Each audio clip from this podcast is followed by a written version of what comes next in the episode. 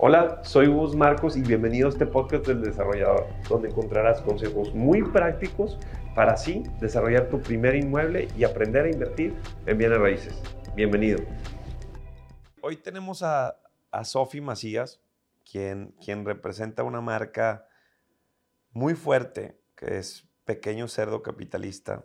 Sofi, te conozco poco, yo soy muy honesto con, con, con mi equipo nuestro equipo de, de, marketing y mis socios de Real Start Business Academy, Sam y David, me dicen, Gus, tienes que conocer a Sofi. Eh, y bueno, aquí estamos, ¿no? Y, parte de la esencia de, de mi podcast y de, de, mi vida, de mi vida diaria es ser muy real y muy honesto. Por eso digo eso, que te, que te acabo de conocer.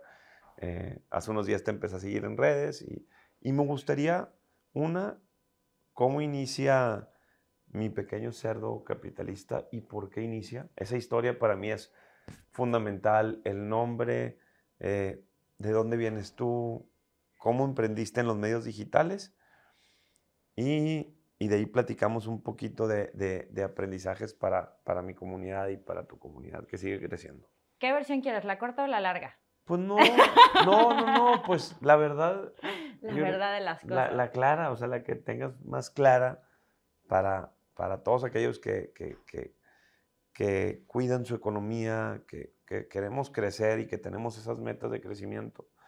Yo, muy poca gente no tiene, no tiene metas, tiene más, o sea, es mucho, mucho el miedo que presentamos al, al, al, al, crecer o al querer crecer. Lo primero que dices es que no voy a poder. Claro.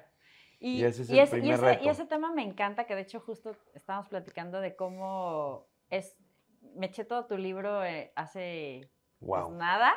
Y, Eres y me, una encantó la, me encantó la parte de las metas, porque justo creo que es una de las bases de, de Pequeño Cerdo Capitalista. De hecho, en la agenda, que al ratito te la paso para que también le eches un ojito, ese es el primer ejercicio que hacemos todos los años, el que pongas tus metas. Pero digamos que un poquito más atrás, antes de que yo supiera lo importante que era eso, yo la verdad es que sí estaba en una búsqueda. O sea, yo le hice un poquito a todo. Cuando estaba chavita, pues que si paseaba perros, daba clases, cuidaba niños, hice un curso de verano cuando tenía 15 y mi alumno más grande tenía 11. ¿Toda la vida has vivido en Ciudad de México? Eh, no, una parte de mi vida viví en Torreón, Coahuila, entonces achis, ¿no? Como decimos allá. O sea, naciste allá. Nací en Ciudad de México, me fui a Torreón, Coahuila, regresamos, viví un mes en Colombia, viví un mes, bueno, viví un año y medio en Francia, me regresé, y pues sí, han sido idas y venidas en, en la Ciudad de México y en algunas partes okay, del entonces... mundo. Pero, pero digamos que lo del pequeño cerdo capitalista empezó porque yo estaba trabajando en, en medios. Yo soy periodista de formación. Ah, crack. Comunicóloga. Sí, y metiche profesional de, de, diferentes bien. temas. A los periodistas nos pagan por no saber cosas y aprender, y eso está increíble. La verdad es que si te gusta aprender, es una profesión muy bonita en ese sentido. Yo trabajaba en El Economista, pero hacía colaboraciones para la revista Expansión.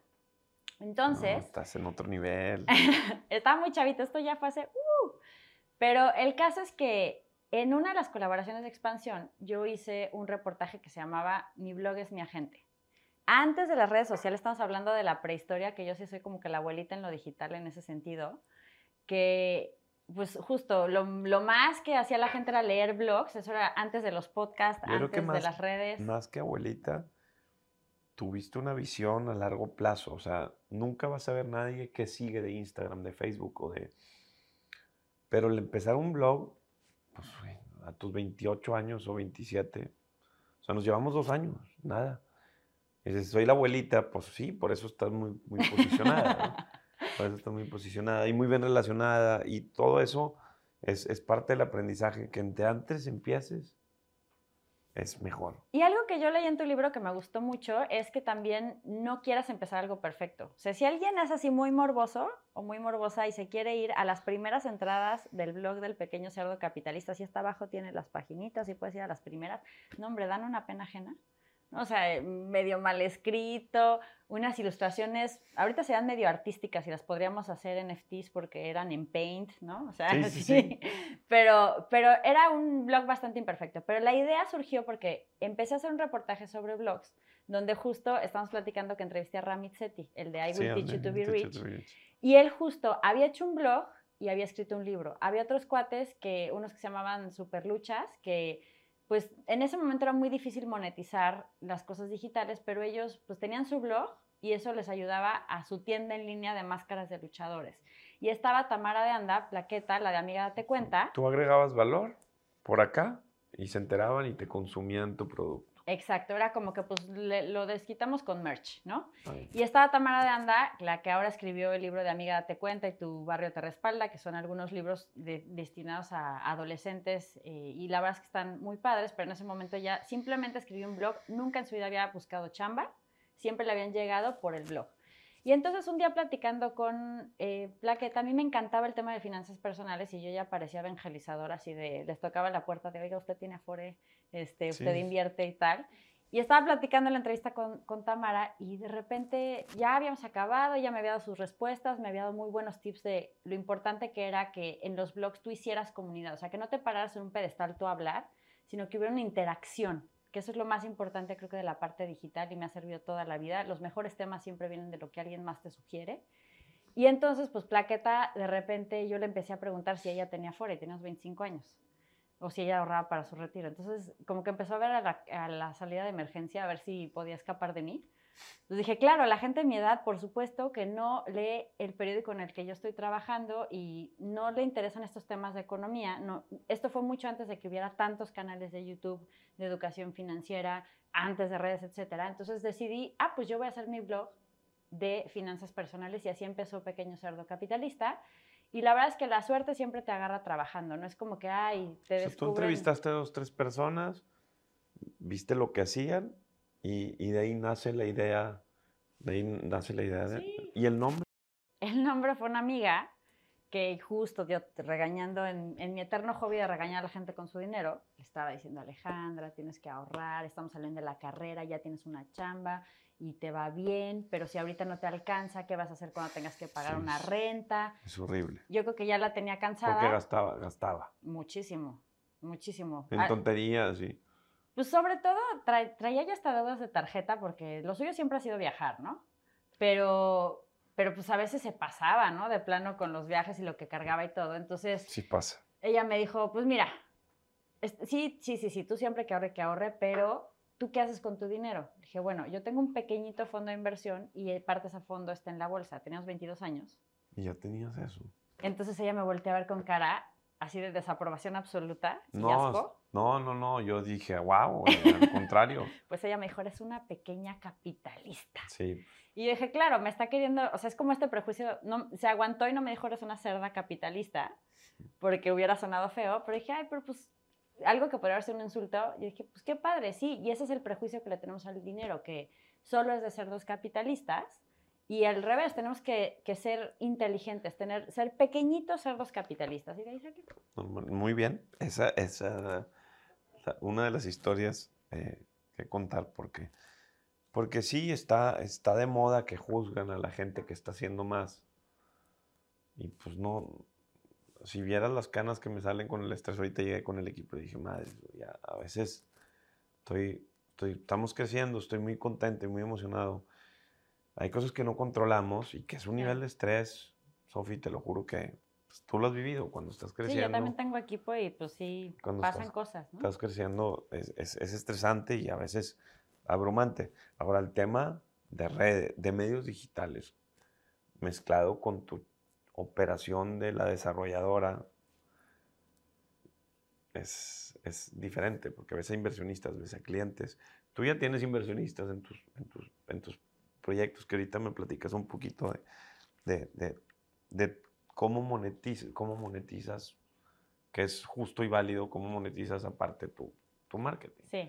Pero bueno, entonces surge Pequeño Cerdo Capitalista con una amiga que viajaba eh, y, con todo esto que platicamos. ¿Y, y, qué te llevó a seguir con el contenido? ¿Qué empezó a retribuir con la gente? Porque a veces estamos esperando resultados rápidos, Sofía. Y la gente que hace una marca como la tuya, que está muy bien posicionada, por lo que, por lo que vi y obviamente escuché de mi equipo, no solamente por lo que yo he visto, ¿cómo, ¿cómo viviste el proceso del crecimiento y la paciencia que tuviste que tener para esto? ¿Para dónde estás ahorita? ¿Para dónde estamos ahorita? Porque al final del día, ¿qué, qué proceso viviste? ¿Cómo fue el proceso para seguirlo haciendo y seguir apasionada de ello? Está muy chistoso porque yo sé que tú eres muy lector y que hay ciertos autores que te gustan mucho y a mí hay uno que me encanta que se llama Cal Newport y tiene un libro que se llama tan bueno que no, que no puedan ignorarte. So good they can ignore you. Entonces, estamos en una época en la que la gente nos dice mucho, sigue tu pasión. Y luego la gente no sabe ni cuál es su pasión. No, y yo lo puse ahí en Sí, justo. Y no sabes de esas cosas. Entonces yo estaba probando. Entonces el blog empezó como un hobby y empezó como algo que era una alternativa a los medios. Yo trabajaba en un medio ultra cuadrado, el economista, color salmón, tantas palabras me puedes echar y tal. Entonces el blog era ese lugar donde yo podía escribir de lo que quisiera. Y se juntó con una coyuntura en la que yo empecé en finanzas personales en el economista y tuve una jefa malévola que me alucinaba porque creía que le iba a quitar la chamba. Y, eh, y pues me acabaron cambiando de sección, entonces yo ya no escribía finanzas personales. Entonces empecé a escribir en el blog lo, que, te habían quitado. Exactamente. Digo, al final fue una patada para arriba, como dicen, porque acabé siendo editora de Portal Economista. O sea, su grilla acabó en eso. Muy preparada. pero, pero la verdad es que estuvo, fue, fue un, un proceso en el que el, el, blog me empezó a dar muchísimo a mí como proyecto. Primero, rarísimo, me, empezó a caer, eh, pues, un poco, esta, me dio un escaparate y entonces me empezaron a invitar a escribir más en expansión. El que era mi editor de expansión, le dijeron, oye, ¿tú conoces a alguien que bloguea de finanzas personales? ¿Para qué? No, pues para llevar un programita ahí de una empresita, ¿no? Pues era Mastercard, el programa de educación financiera de Mastercard. Yo lo llevé ocho años. No, hombre, cállate. Entonces, al final, el blog no es que lo monetizara específicamente, de hecho yo a la fecha no tengo publicidad en la página del, del blog, y siempre he tenido como esta idea de, por el momento no me quiero, o sea, no quiero como que ceder mi libertad a trabajar tanto con marcas, trabajo muy poquito con marcas, porque prefiero enfocarme en, otras cosas. En lo tuyo. Claro. Y, y entonces eh, lo que pasó fue que empezaron a surgir muchos proyectos interesantes alrededor del blog, pero lo más interesante que pasaba es que de pronto la información que me traían los mismos lectores me daba temas para el periódico, me daba temas para seguir escribiendo, y fue una plataforma espectacular. O sea, trabajabas en la edición del Economista. Sí. Y luego tenías tu blog. Y colaboraciones en expansión. Y, consumo inteligente, que era el programa de educación financiera Mastercard. O sea, tenías cuatro chambas. Sí. Sí. La verdad, son cuatro trabajos. Sí.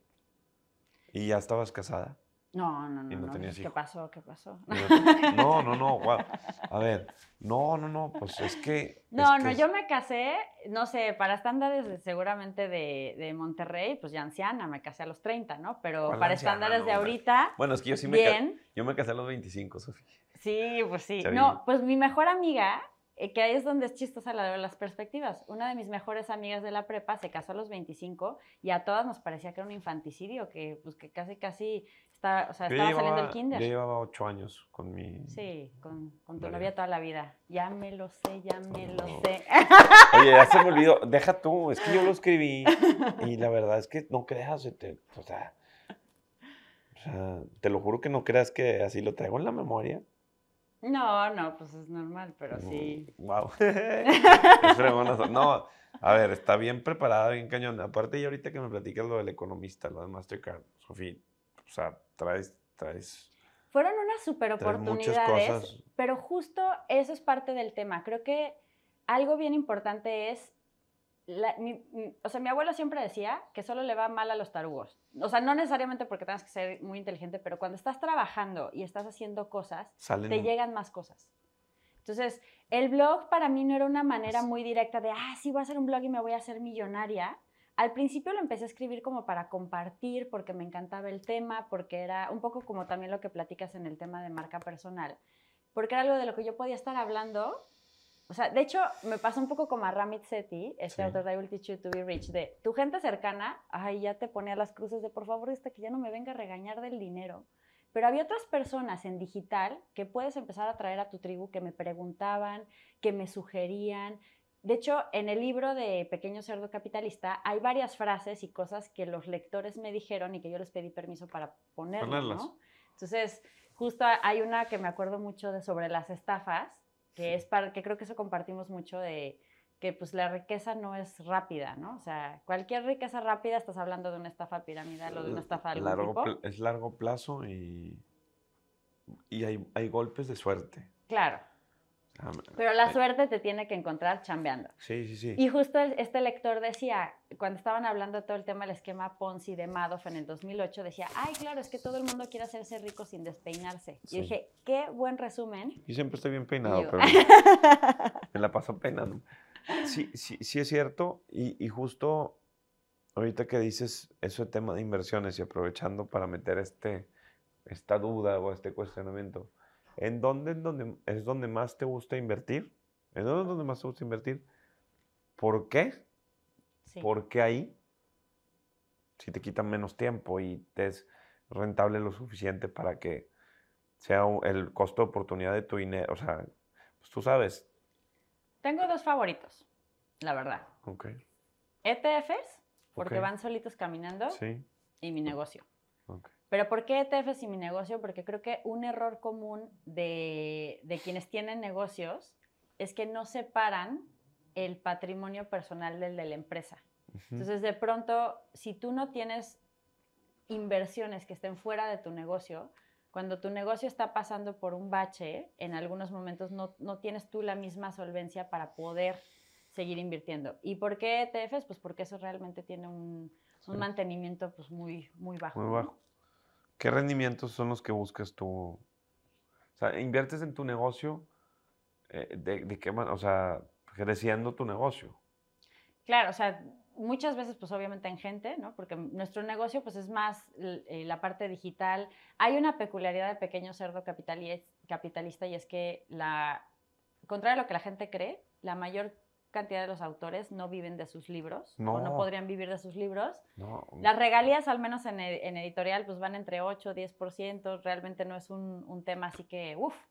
Pero Pequeño Cerdo Capitalista desde el principio fue muy noble y la verdad es que al principio, pues la forma de monetizar muchas cosas eran solo el libro y consultorías. O sea, la serie de los libros de Pequeño Cerdo Capitalista ha vendido 650 mil ejemplares. Es una barbaridad. Qué rollo. Para mí, la verdad es que la, cuando se acabó el primer tiraje... La gente vende 15 mil libros. Y eso es una muy buena venta. O sea, para un libro de no ficción, si sales con 5 mil ejemplares y se vende todo tu tiraje, te fue muy bien. Sí. ¿Cómo que 650 mil? Digo, también ya llevamos mucho tiempo, ¿no? Y hay edición en España, edición en Italia. Claro. Pero, pero, a ver, vale más. A ver, a mí no me importa dónde estés. Vendiste 650 mil ejemplares o sea, ¿cuánto es el libro más vendido en la historia?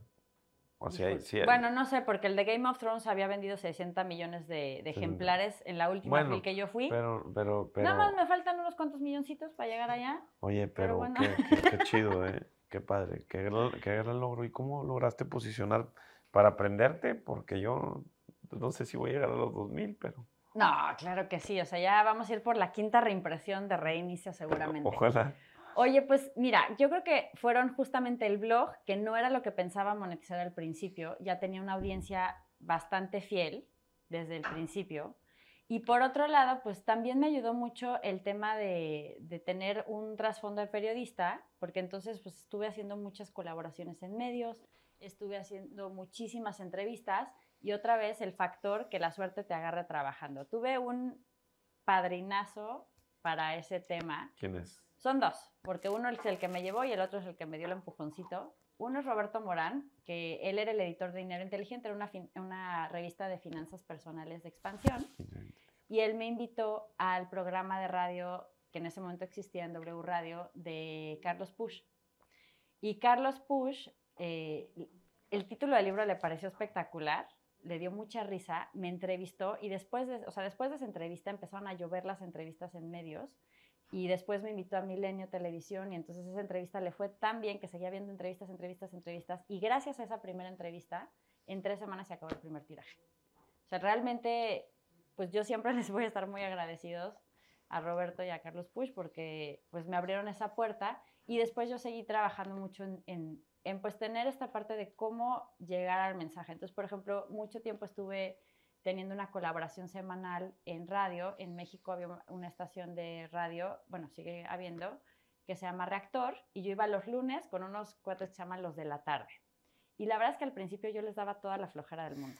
O sea, decían, ahí está, que va, ¿Qué va a de decir? dinero. Si yo me quiero gastar todo en conciertos y en festivales y, este, y todo. Y entonces yo decía, bueno, ¿cómo les meto el gusanito de que sí? Dije, bueno, si quieres ahorrar para tus conciertos, haces tu fondo para los conciertos y cómo le haces y en qué lo metes y tal. Y estuvimos dos años con esas colaboraciones y eso, la constancia, que es algo de lo que tú también hablas mucho, acabó haciendo una audiencia muy fiel y acabó haciendo que el pequeño cerdo capitalista fuera un fenómeno muy raro en la industria editorial que se llama long seller. Ok. O sea, un bestseller es un libro que vende mucho, pero un long seller es un libro que sigue vendiendo. O sea, del primer libro, a- justo acaba de hacer la edición de 10 años de Pequeño Cerdo Capitalista, No, está. que la actualizamos, Ya sigue vendiendo. ¿Y le, qué le actualizas? Pues eh, todo lo que ha cambiado en el mundo. Imagínate que yo, Pues sí. yo daba ejemplos de, es que cuando te gastas tu, tu domingo, tu mesada en CDs, Sí, no. En, iPo- en iPhones. ahora. híjole, híjole. En iPhones o en, en suscripciones de Netflix. o- Claro. Oye, que, fíjate que yo, yo en lo personal soy muy gastón. Pero, pero me chique, o sea, yo invierto, Ahí va, ahí va la excusa, ahí va la excusa. yo invierto el 100% del capital de mi empresa. O sea, el 100% de las utilidades, nunca he sacado un peso. Me pago un sueldo. Que Que no- esa es una buena práctica. me pago un sueldo que no es un sueldo de director.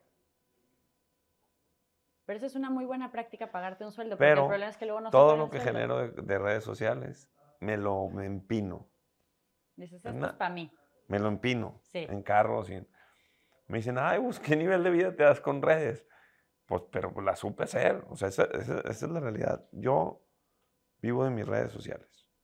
Es que yo creo que el, el problema es un poquito esta regla de oro, que yo eso se lo digo a la gente. sea, o sea, invierto el 100% del de, de la- todo. O sea, imagínate eso. Sí. O sea, el problema es Así. no gastar más de lo que ganas. Si tú no estás gastando más de lo que ganas y estás invirtiendo, está, es- o sea, está bien. Y yo un poco lo que le digo a la gente es, la regla de oro es que eh, no, ahora sí que no gastes más de lo que ganas, pero la otra regla de oro importante para las finanzas es que no limites tus sueños a tus posibilidades, que lo hagas al revés, que busques cómo darte las posibilidades. Pues si eres muy gastalón y te gusta y no estás hipotecando tu futuro, Así es. entonces tienes unas finanzas equilibradas, ¿no? El problema es al revés, cuando lo vas a tarjetazos. Te voy a contar otra cosa. Siempre, tú sabes, hay negocios de flujo, hay negocios patrimoniales, hay negocios a largo plazo, hay tierra. Entonces, digo, lo vas aprendiendo, Sofía. Y, y yo cuando me graduó, pues, mi primer sueldo eran 450 pesos a la semana. Digo, eso ¿El fue mi la primer chamba, la? Vulca. Ah, 450 pesos, pero X, ese, pero ya que entro de supervisor de obra, que ganaba los 12.500 pesos, que en su época sí valían bastante. Yo también gané eso en el periódico y mira, y, y sa- y ¿sabes qué pasaba? Que yo cuando voy a pedir, como me dieron muy buena calidad de vida, yo pensando en que, como me dieron tan buena calidad de vida, que yo iba a llegar y que iban a darme dinero para invertir. O sea, yo pensaba eso, me decía, y le decía a mi papá, le reclamaba, entonces, ¿por qué me regalabas tantas cosas, papá? Pues tú me las exigías, mijito. Yo sin, o sea, mis hermanos na- a nadie trataron así. Pero bueno, una cosa que siempre le festejo a mi papá es que me dio tan buena calidad de vida que yo dije, pues lo voy a seguir, la quiero. la quiero. Ah, Esa es la primera. Siempre traje el mejor carro de la familia, o sea, viví muy bien, va, o sea, no. Pero, pero hay algo que sí eh, tuve de visión. eh, tomar, una sabía vender y sabía levantar capital sin decir que era levantar capital, porque pues, hice el gimnasio y busqué inversionistas. Y como dices, vas aprendiendo. ¿Qué, te, Emilio ¿Qué te pide? Sí, Emilio y, y con Javi. ¿Qué te pide? ¿Y qué te pide? ¿Y qué te pide la gente? Pues el papá de Emilio me pidió un chorro de cosas y cuando me dio el dinero para la inversión, este, mi papá me dijo, regresa el dinero. Si yo le hubiera regresado el dinero, no hubiera estado aquí contigo sentada porque no hubiera hecho nada en mi vida.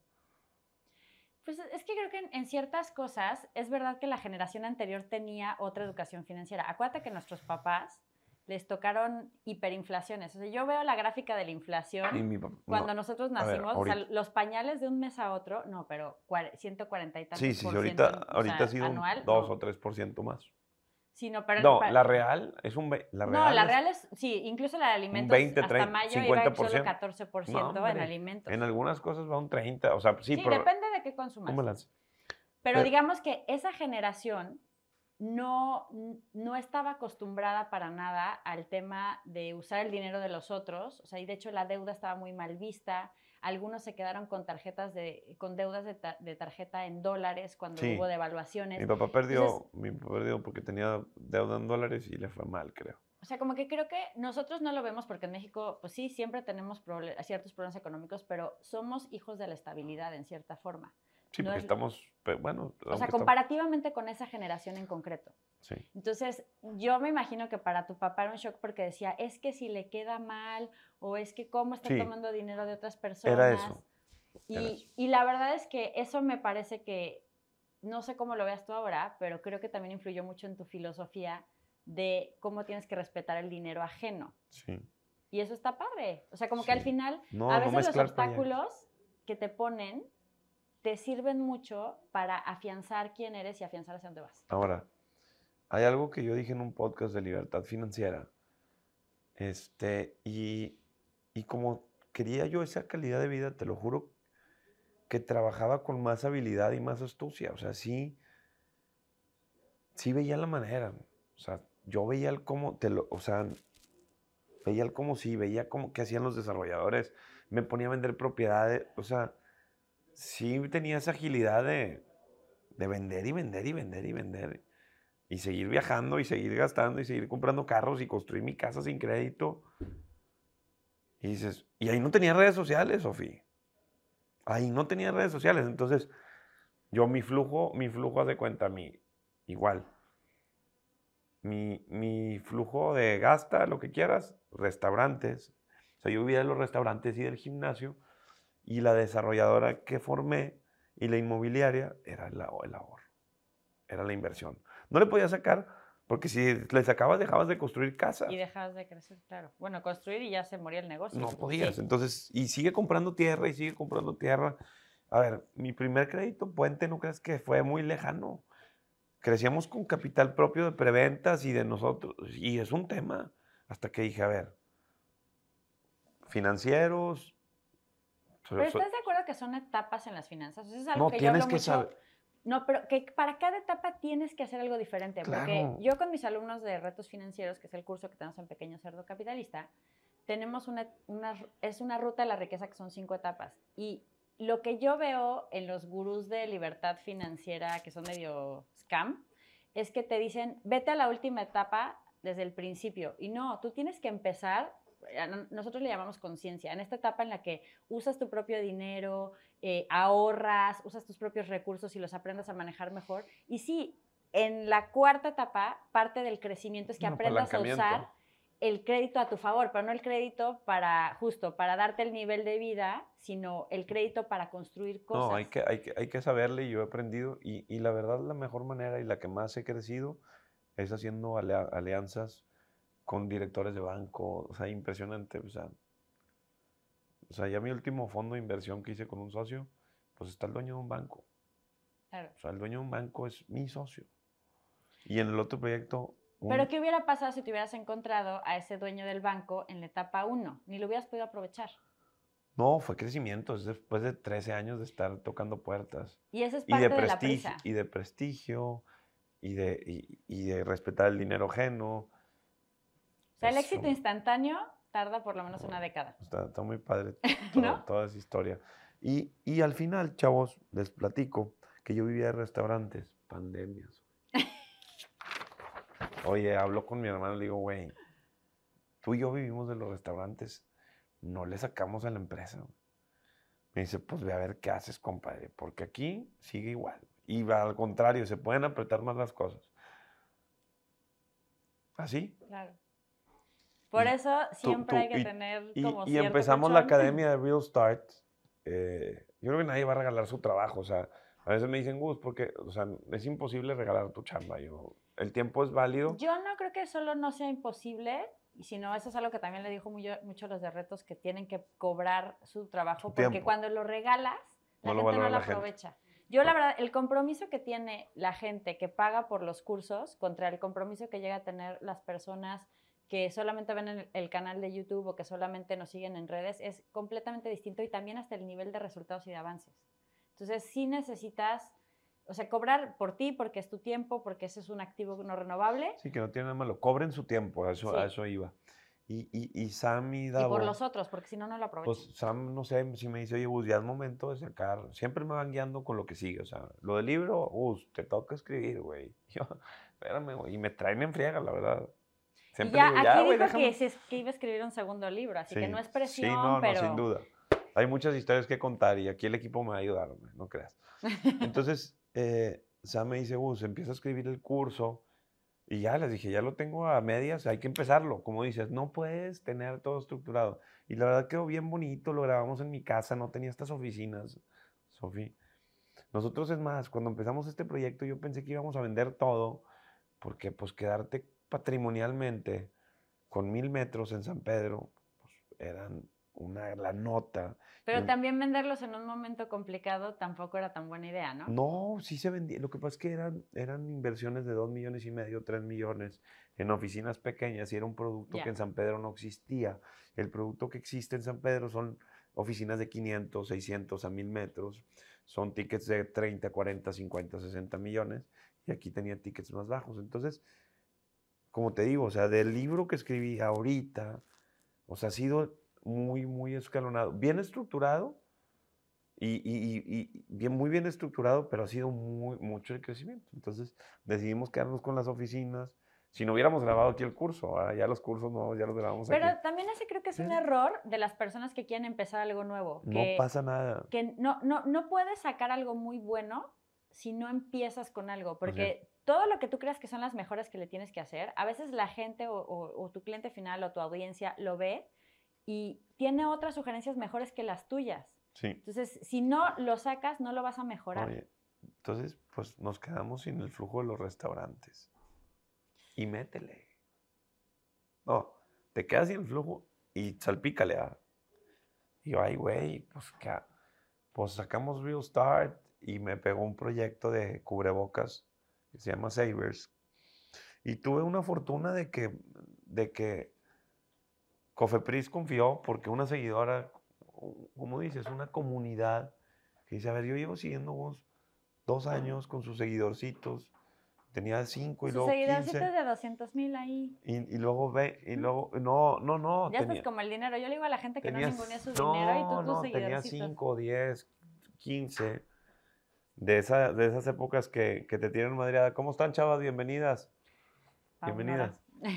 Oye, Y, bueno, llega Savers y vendimos 62 millones de pesos en un año y medio.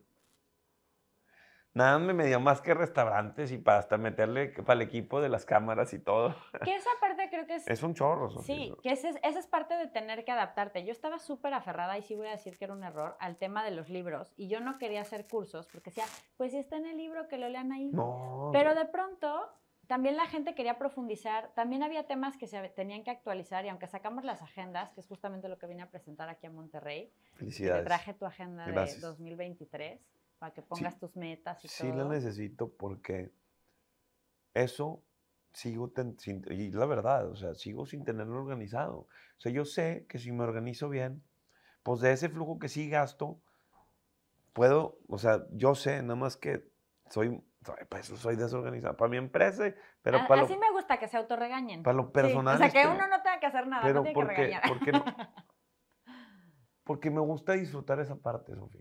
No, pero yo, o sea, yo Pero la puedo disfrutar poniéndome más... Sí. O sea, estoy bien, güey, para eso. Yo creo que Pero lo voy a usar y el siguiente año te voy a decir, le voy a decir a mi, a mi esposa, que se llama María Sofía, esto calla tuya. Así, mi amor, ahora sí, chiquita. Ya no hay más billete aquí. no, y Arián me va, me va, a regañar a mí, porque aparte va a decir, no hay más billete, pero yo me voy a comprar otro Porsche, ¿no? ¿Sabes qué? O sea, Son carros que no han perdido valor y los Ay, como- luego, luego, luego, No, luego la justificación. A ver, no vamos Compro- a confundir gasto con inversión, no me, ¿verdad, cre- Gus? no me crees que todos los Porsches, excepto uno, les he ganado. ¿Me crees o no me crees? ¿Me crees? No, me, no, sí yo me no crees. tendría por qué no creerte, no me has dicho una mentira hasta este momento que yo sepa. entonces, Este, no, no, pero- no. Yo- Sam sabe, nomás le perdía, le perdía uno, pero a todos les he ganado. A todos les he ganado. Y lo usas dos años. Y aparte levantas lana, te pasan chamba, construcción. O sea, ve, tú ves el grupo de los Porsches y ve la buena. Es que es un grupo que todos quieren hacer más. Ahí voy. Está bien, te vamos a dejar tener tu afición para los Porsches. Mientras no te vayas a la bancarrota por gastar más de lo que ganas, dijimos que estamos ok. Ve. Pero ven, se autorregaña. Yo no necesito ya hacer nada. Miren qué eficiente está mi sistema. Es donde, pero es donde creces, o sea, es donde dices, no, a mucha gente no le hace sentido. Yo les dije, para mí el Porsche ha sido una inversión. Cuando estaba más chavito, pues yo tuve el, el primero a los 26. Y me acuerdo que le, leí- historia del banquero. le- le- le- no, no lo pagué de contado. No, no, no, no, que te dijo que qué bonito estaba tu Porsche. Sí, bueno, no, ese fue el segundo. Ah, es el segundo.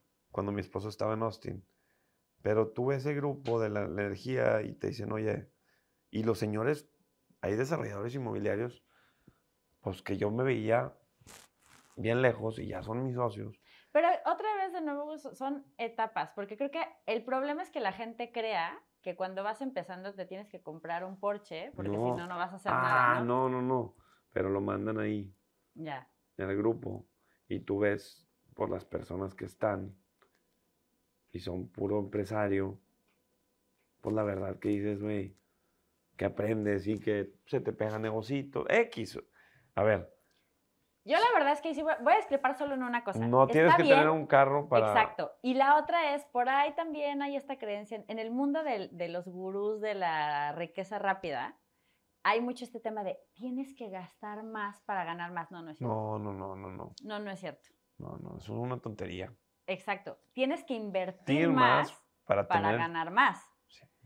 Pero, pero es, ahí creo que es, eh, o sea, como que a veces, pues, ¿por qué pegan ese tipo de temas? Porque nos dicen lo que nos gusta oír. Entonces, yo no, ahora sí que yo sí tengo este dicho muy de Benito Juárez del respeto al gasto ajeno es la paz, pero sí hay que de pronto o, como acotarlo a, si estás en la etapa con tus finanzas donde se puede hacer ese gasto, si estás invirtiendo, si le estás dando prioridad a tus metas, si le estás dando prioridad a tu estabilidad financiera antes que a los lujos, porque creo que en la era del de crédito estamos al revés. De pronto, ahorita ya hay, eh, pues incluso hay mucha oferta del tema de, de crédito al consumo. Muchos, sí, muchas aplicaciones. Te buscan aplicaciones nuevas Sí. y ¿qué haces? Sí, Cuando pues, ves los intereses. No, bueno, me da así como el ataque una- cardíaco. no. Pero además son cosas de, de pronto ropa que es de fast fashion, que en, en, tre- en tres lavadas ya se desintegró prácticamente. La están comprando a cuatro, cinco, seis meses, que dices, ya ni la vas a usar. Entonces, justo hay que acotar como que cuándo sí tiene sentido y cuándo no, ¿no? Totalmente de acuerdo en, en ese tema. Y ¿qué pasa con estas personas? O, digo, igual y mucha gente también que dice, es que no puedo ahorrar. Ya no me... porque subieron los gastos. No puedo ahorrar. ¿Qué haces, Sofía? Yo creo que hay dos ¿Doble temas. chamba? O, o te pones creativo? O sea, porque es 95% de la población está en ese punto. Hay dos temas. El primero ¿Qué es... se puede hacer? hay una parte de la población que está en ese tema, pero que no es verdad. O sea, que si tú le dices, oye, pero tú sabes en qué gastas, tienes un registro de gastos, no. Y entonces, ¿cómo sabes que no puedes ahorrar? Sí. ¿No? Y, y sobre todo, si te lo están tuiteando iPhone en mano o algo así, pues sí está como complicado Sí. creer que no hay un margen, ¿no? Porque sí, obviamente hay, hay quizás personas que están mucho más apretadas.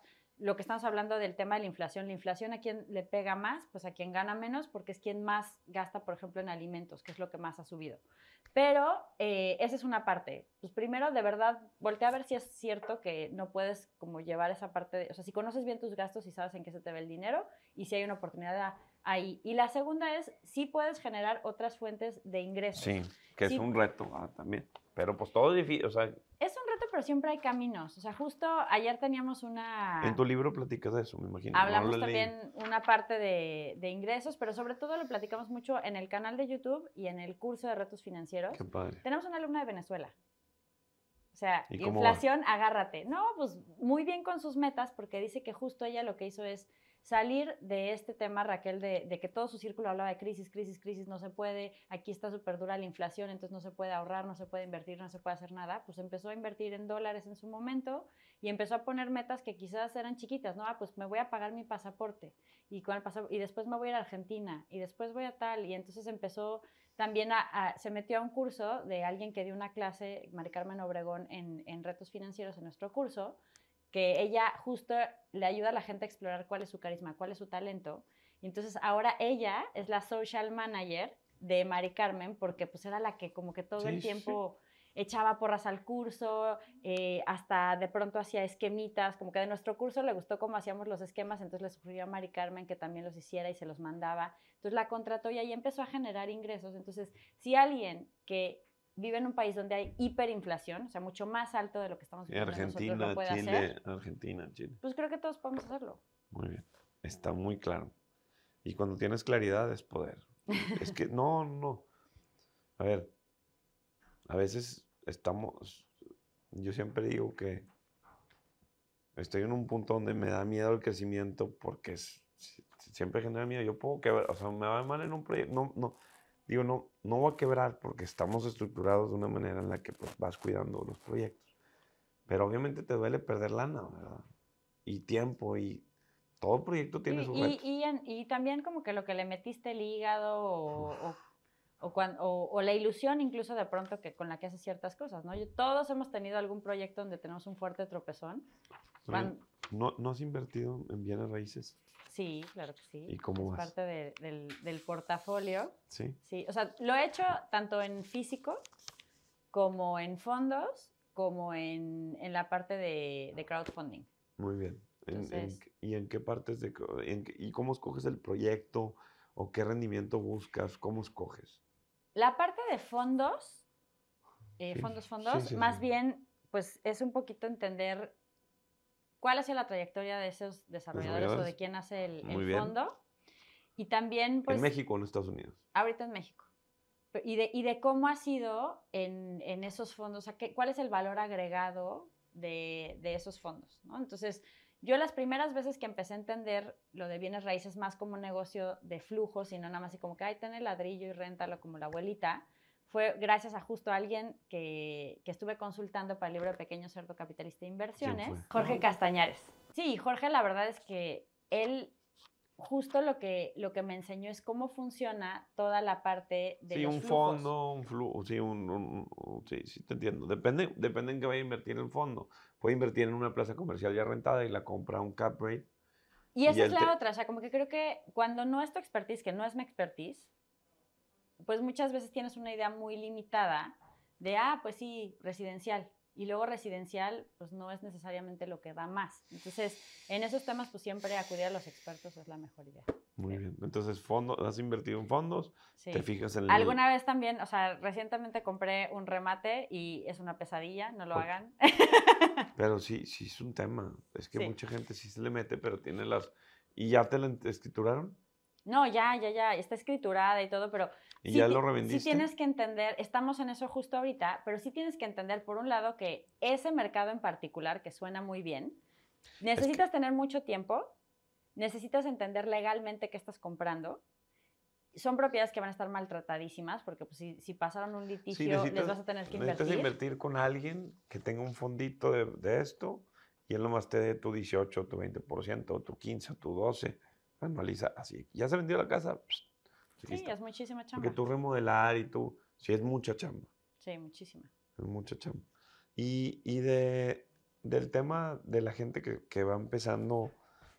Pero ojo, ahí sí voy a ser un poco detractora en el sentido de, yo sé que me va a querer ahorcar Gus, pero está muy bien que inviertan si quieren en la parte de bienes raíces, pero no inviertan solo en bienes raíces. No, no, no.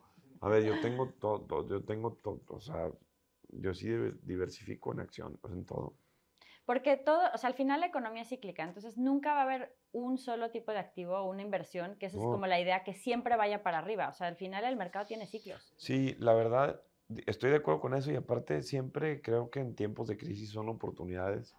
Claro. Yo siempre veo el cómo sí, ahí medio me salgo con las mías. No siempre salen las cosas como tú quieres, pero las cosas acaban saliendo. Que a veces unas cosas desgastan más.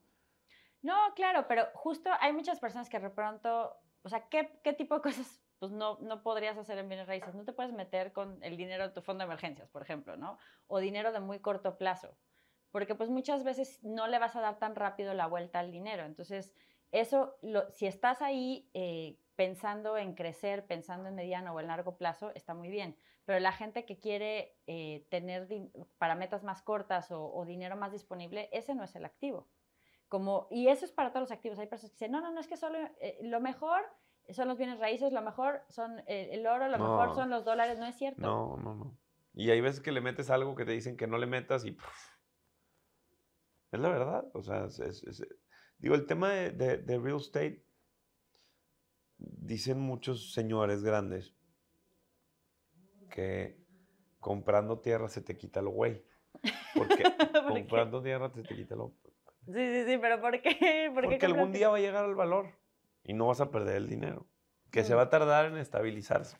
Y no te lo vas a gastar en O tus sea, un, un restaurante, pierdes todo y adiós. Restaurantes es de los negocios yo que más difíciles. Ah, un restaurante, pues no, todo, Sofía.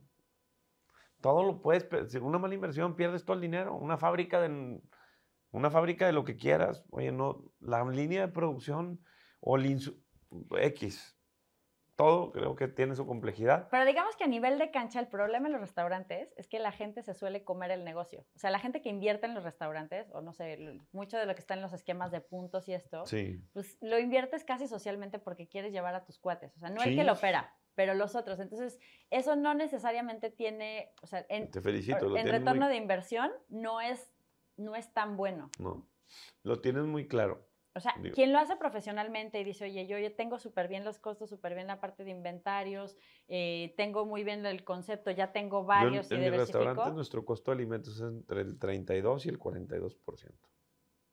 Es el costo.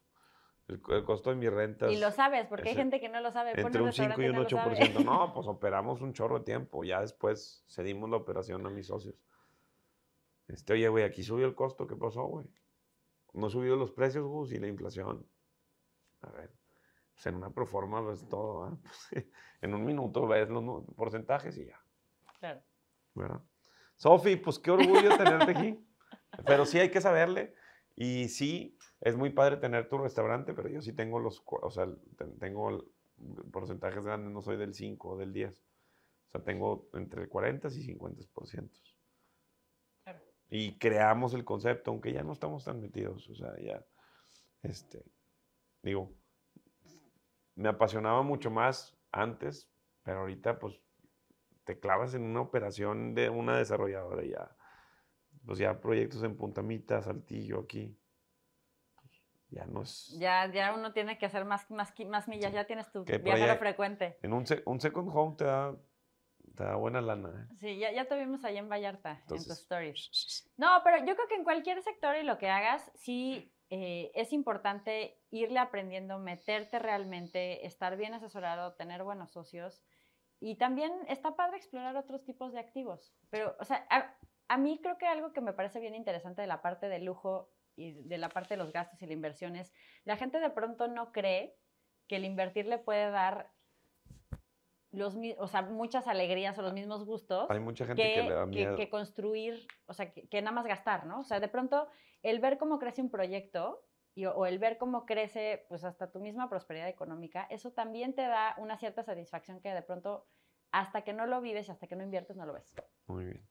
Y la última pregunta es, ¿por qué crees que la gente piensa que el dinero es más, o sea, que, que digo, hay mucha gente que ha- se ha hecho rico por, por temas, pues, temas que no son los correctos, sí, por no decir X cosas, ¿verdad? Yo creo que es Pero- muy cultural.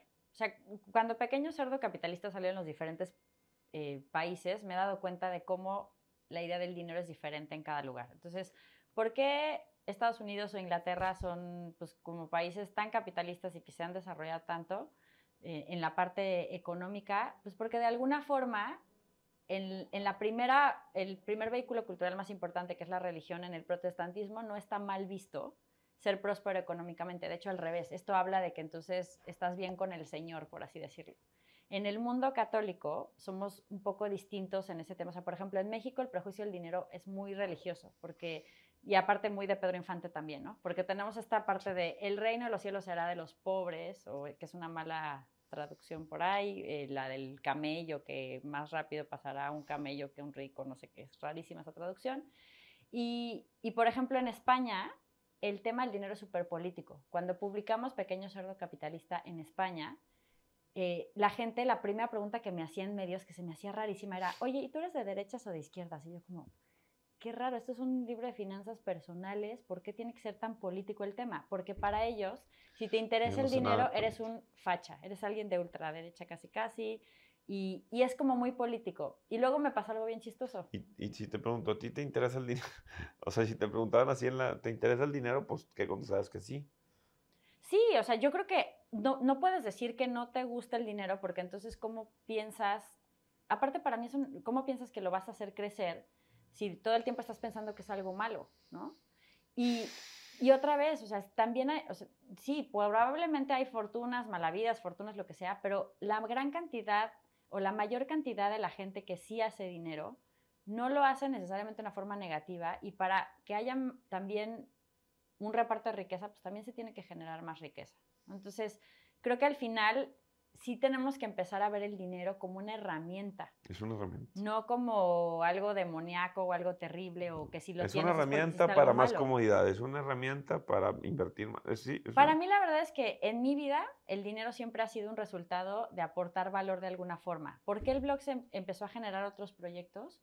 Porque le servía a la gente y eso es lo que hizo que eventualmente yo pudiera generar un ingreso a partir de algo que empezó siendo un, un hobby, de las diferentes maneras. ¿no? y sí es verdad, es una, vienen por añadidura y, y, a la gente que sí tiene pasión por ayudar, es, es, el crecimiento es exponencial, como dices, se presentan tantas cosas que ya puedes escoger. Y creo que es, eh, dos principios padres es justo esto, si tú ayudas a alguien o le solucionas, pues mucha gente puede pagar por esas soluciones y, y, y vas a crecer económicamente. Y un principio que justo me gustó mucho como lo cuentas en el libro es también si estás dispuesto a, crecer y repartir con otros. ¿no? O sea, porque, ¿por, qué la, ¿por la riqueza tiene que ser algo que solamente me quede yo? Yo soy bien compartido y tengo mucho corazón de pollo. Sofi, muchas gracias. No, al contrario, gracias por la invitación. mucho y tiene más digerido el libro que yo ahorita. está bárbara. Pues sí, está bien. Lo acaba, de, lo acaba de leer. Si este podcast te fue útil, compártelo y sígueme en mis redes sociales.